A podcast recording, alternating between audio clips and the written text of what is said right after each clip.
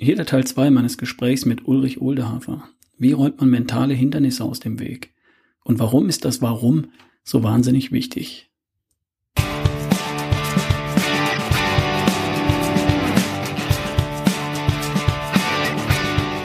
Hi, hier ist wieder Ralf Bohlmann, dein Gastgeber für die beste Version von dir. Dieses Mal mit der Episode 169.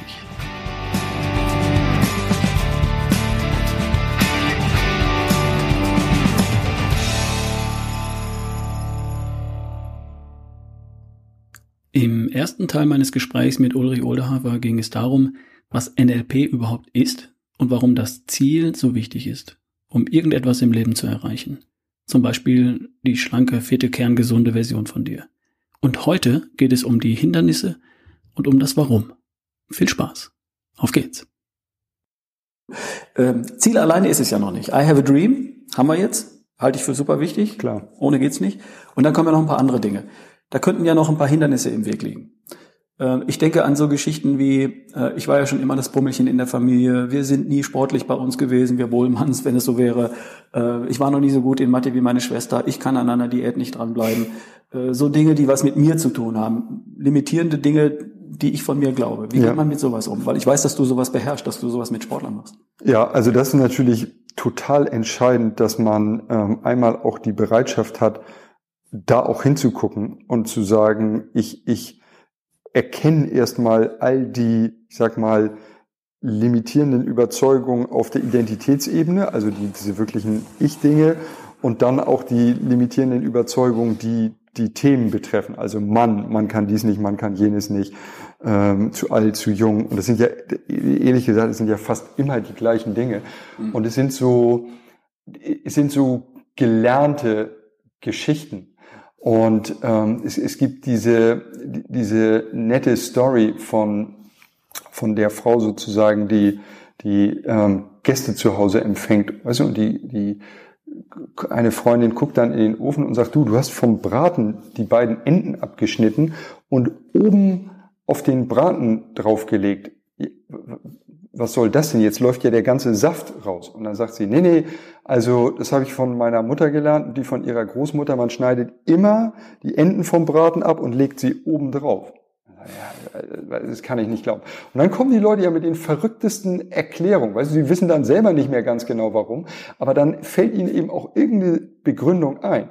Naja, und die Frau geht dann eine Woche später, ist sie, ist sie bei ihrer, ihrer Mutter zu Hause und sagt, du Mama, man schneidet doch beim Braten die beiden Enden ab und legt sie oben auf, auf, auf den Braten drauf, oder? Und dann fängt die Mutter an, schallend an zu lachen und sagt, machst du das immer noch, Schatz? Und dann sagt sie, ja, wieso, das hast du doch auch immer so gemacht. Und dann sagt sie, ja, weil früher die Öfen zu klein waren.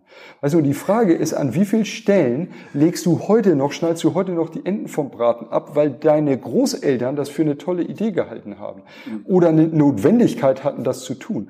Und die Leute frei zu machen von genau diesen Beschränkungen, weißt du, wo sie, wo sie den Regeln folgen, die 100 Jahre alt zum Teil sind, ähm, ist halt so ein wahnsinnig wichtiger Schritt, weil am Ende ist, ist die Funktion unseres Gehirns darauf gepolt, nicht uns automatisch die beste Version unserer selbst leben zu lassen, sondern ein konsistentes Erleben haben, passend zu unseren Erwartungen. Robert Anton Wilson hat äh, vor bald 100 Jahren schon gesagt, was der Denker denkt, wird der Beweisführer beweisen. Das heißt, ob du glaubst, du kannst es oder glaubst, du kannst es nicht, du wirst immer recht haben. Das ist so toll. Nur deswegen ist das halt ein extrem wichtiger Schritt und ich weiß, dass deine Toolbox groß genug ist, um in den Coachings und Workshops den Leuten da eben auch, auch zu helfen, ähm, aus diesen Sachen wirklich rauszukommen. Gibt es ein, zwei, drei Tricks? Wie, wie macht man das? Wie, wie löst man sowas auf? Ja, also in, der, der wichtigste Schritt ist erstmal zu beginnen, an der Absolutheit der Überzeugung zu zweifeln. Ähm, also was ich häufig sage, ist okay, um erstmal den Kontrast zu kriegen, wenn das wirklich wahr wäre, was du glaubst, über dich, über Sport, über Ernährung, keine Ahnung. Ähm, wie sehe dein Leben dann für die nächsten 30 Jahre aus? Und zwar im Extrem. Und wie sehe dein Leben aus, wenn das absolute Gegenteil, das genaue Gegenteil wahr wäre? Und wenn du dich frei entscheiden könntest, für welche Variante würdest du dich entscheiden? Und dann darfst du dir klar machen, was du heute glaubst, hat eh meistens nicht mehr viel mit dem zu tun, was du vor 15 Jahren geglaubt hast. Ne? Ich meine, das kennt jeder am eigenen ähm, Leib. Und wenn du 15 Jahre weiter bist, wirst du über die heutigen Glaubenssätze in vielen Fällen eben auch zumindest in, in, in einem Großteil eine, eine, andere Meinung haben und sich klar zu machen, dass es nicht eine Frage ist von wahr oder unwahr, sondern zweckmäßig oder unzweckmäßig. Also hilft es dir, dein Leben schneller, schöner zu machen oder nicht? Und wenn nicht, dann, dann sammel mal für 14 Tage alle Belege, oder alle Indizien, die du als Belege deuten könntest dafür, dass die alte Überzeugung Quatsch ist und die neue wahr ist. Und das ist mal so ein ganz super pragmatischer Schritt, neben tausenden von Techniken, die man machen kann, um da schnellere Veränderungen herbeizuführen. Auch da ist so, so eine kleine Trance, eine Entspannung. Auch da gibt es zum Beispiel bei mir Audioprogramme, ähm, Überzeugung bewusst ändern oder Überzeugung unbewusst ändern, je nachdem, was einem lieber ist, wenn man sagt, du interessiert mich gar nicht, ähm, Hörprogramm rein und dann einfach die limitierenden Überzeugungen mal, mal überschreiben lassen. Ähm, nur äh, gemacht werden muss auf jeden Fall. Mhm. Meine Meinung. ja, auf jeden Fall. Dafür bin ich der gleichen Meinung. Jetzt haben wir ein bisschen über das Ziel gesprochen. Ähm, Dazwischen ist noch vielleicht so die, die Frage des, des Why, sicher auch hilft gerne. Warum will ich es überhaupt haben? So extrinsische Motivation, intrinsische Motivation. Ist das ein Punkt, den du mit den Menschen adressierst in deinem Coaching? Ja, klar, auf jeden Fall. Ich glaube, da liegt ehrlich gesagt auch die größte Schwäche der meisten Menschen, die nicht kriegen, was sie wollen. Okay. Weil guck, die Leute nehmen sich Neujahr zu ihrem Geburtstag, wann auch immer, sagen durchaus, okay, komm, ich, das ist dann noch von der Ziel so echten Zielformulierung vielleicht weit entfernt, aber die haben so eine Idee von, wo möchte ich im nächsten Jahr hin? Und dann sagen sie, okay, dafür melde ich mich im Fitnesscenter an. Jetzt ist der erste Tag oder der zweite Tag, wo sie hingehen sollen. Und jetzt kriegen sie nicht mehr auf die, ist, ist die Frage in ihrem Kopf, habe ich jetzt Bock ins Fitnesscenter zu gehen? Aber das ist ja nicht die Frage, sondern die Frage dürfte sein, warum hatte ich mir vorgenommen, mich im Fitnesscenter anzumelden mhm. ähm, und mich wieder zu verbinden mit der Begründung für das Ergebnis. Und das ist ja, was die Motivation auslöst. Du, ich sehe das bei, bei weißt du, wenn ich, wenn ich einen Schwimmprofi habe, der, der, der hat letzten Tag schon ein echt ermüdendes Training gehabt. Jetzt, jetzt steht er um, um 6.30 Uhr klingelt bei dem der Wecker. Habe ich alles live erlebt. Um 6.50 Uhr klingelt die Anti-Doping-Agentur. Dann ist begleitetes Pinkeln, Blut abnehmen, mhm. Gequatsche. Dann ist der um 7.30 Uhr am Olympiastützpunkt. Dann ist Aufwärmen und, und, und. Dann heißt es 100 mal 100 Freistil auf Zeit. 100 mal 100 Freistil auf Zeit. Da, und da denkt mit irgendwie 10 Sekunden Abschlagspause. Und da denkst du echt, äh, weißt du? Und es ist nicht so, dass die sagen, ja, habe ich richtig Bock drauf. Das ist so, dass die sagen, wenn ich in Tokio die Medaille umgehängt bekommen möchte und das ist mein Ziel, dann ist das jetzt zu tun. Und, und ich mache das mit voller Hingabe, weil ich die Medaille will, weil ich die Anerkennung will und, und, und, und, und. Dieses, diese ganzen Warums, die helfen in dem Moment zu tun, was notwendig ist. Mhm. Und das vergessen manche Leute, dass, dass dieses Warum ist das, was die Bewegung bringt. Und wenn du, wenn du nicht das Ziel nachhaltig verfolgst, was du dir gesetzt hast, dann hast du einfach vergessen, warum das so wichtig war, diese, diese Verbindung. insofern ist das ja auch bei dir ein, ähm, ein wichtiger Teil immer in, in dem Coaching, weil, weil da kommt die ganze Kraft und die Energie hin. Ich habe immer Folgendes gemacht. Ich bin hier in Hamburg immer meine Marathons gelaufen. Den letzten 2014 in 251 mit 50 Jahren damals. Und äh, ich hatte einen kleinen Trick, wenn ich im Oktober, November, Dezember, Januar, Februar, März bei Dunkelheit trainieren musste, weil vor der Arbeit ist dunkel, nach der Arbeit ist dunkel und dann morgens raus oder abends raus und 18 Kilometer bei Nieselregen, das macht nicht jeden Tag Spaß. Raus aus dem Dorf, da ist es dann dunkel, die Felder mhm. und so.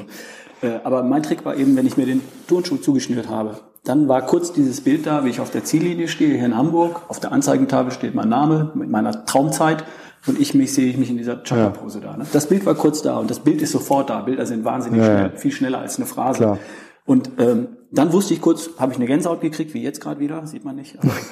und ähm, dann war es klar, Schuh zu, Tür auf, raus und nach zwei, drei Kilometern ist eh wurscht. Wenn man ja. im Wasser ist oder auf der Strecke, dann ist es egal. Ne? Ähm, sind das so kleine Tricks? Oder? Absolut, ab, absolut, genau, das ist, worum es geht.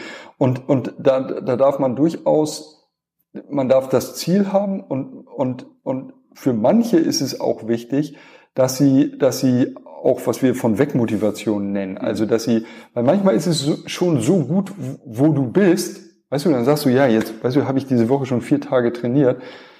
Komm, weißt du, muss das jetzt heute wieder sein? Mhm. Und da ist wichtig, dass man auch einen Grund hat, warum man auf keinen Fall sozusagen es heute einfach gut sein lassen ähm, darf, wenn es praktisch dem Ziel wirklich ähm, wirklich dient und hilft, dass man also auch weiß, ja, weißt du, aber es ist es ist es ist dieses eine mehr, was, was wirklich das Ergebnis bringt. Und im Unternehmenskontext habe ich häufig erlebt, dass, dass Leute dieses, dieses super erfolgreiche Menschen so, so ein Mindset haben von, ja, aber wenn wir jetzt ruhig werden, dann kommt die Konkurrenz von hinten. Mhm. Also besser, wir machen nochmal den nächsten Schritt.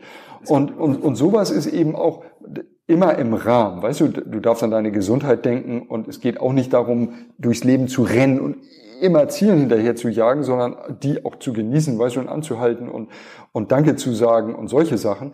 Nur wenn du dir einen Plan gemacht hast, weil du ein gutes Ziel hast und du hast einen guten Plan gemacht und du weißt, warum du ihn erreichen willst, dann ist eben auch dieses manchmal notwendig zu sagen, ja und trotzdem, weißt mhm. du, und, und mit solchen Techniken kann man spielen. Und das ja. ist auch das, was du in NLP gelernt hast und weitergibst. Ja. Äh, bei mir war so ein Trick beim Laufen immer, wenn ich, äh, wenn man Hamburg-Marathon läuft, läuft man mit 20.000 Menschen. Und ich bin zwar relativ vorne gestartet und da waren nur wenige hundert vor mir, aber trotzdem gibt es immer wieder Leute, die sind vor einem. Und dann, äh, solange ich hinter jemandem laufe, bin ich im Jägermodus. Großes Ziel, den will ich haben. Und sobald ich ihn überholt habe, bin ich im Fluchtmodus der ist hinter mir, der könnte mich kriegen. Ja, also schönes also, Bild. Ich bin immer, ich bin ja. immer, und alles mit Freude und Spaß. Nichts davon ist, ist existenziell und angsteinflößend, sondern alles ist eine Herausforderung und, und äh, aufregend und, und stark und so weiter. Ne? Und mit solchen Gedanken zu spielen, das sind auch Dinge, die ich bei NLP gelernt habe und ähm, ich glaube, da kann man in deinen äh, Audioprogrammen auch eine Menge davon mitnehmen. Ja, also sehr cool. Vielen Dank dafür nochmal.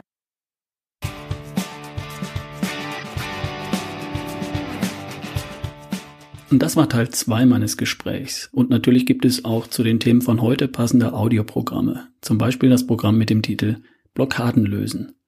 Das findest du im Blogbeitrag unter ralfbohlmann.com slash ulrich oder einfach im Blog. Den Link hier auch in den Shownotes. Im Teil 3 geht es um den Plan, den du brauchst und der dir hilft, deine Ziele dann auch wirklich zu erreichen, die Smiley-Tabelle. Der letzte und dritte Teil des Gesprächs erscheint bereits am kommenden Montag. Also bis dann, Dein Ralf Bohlmann.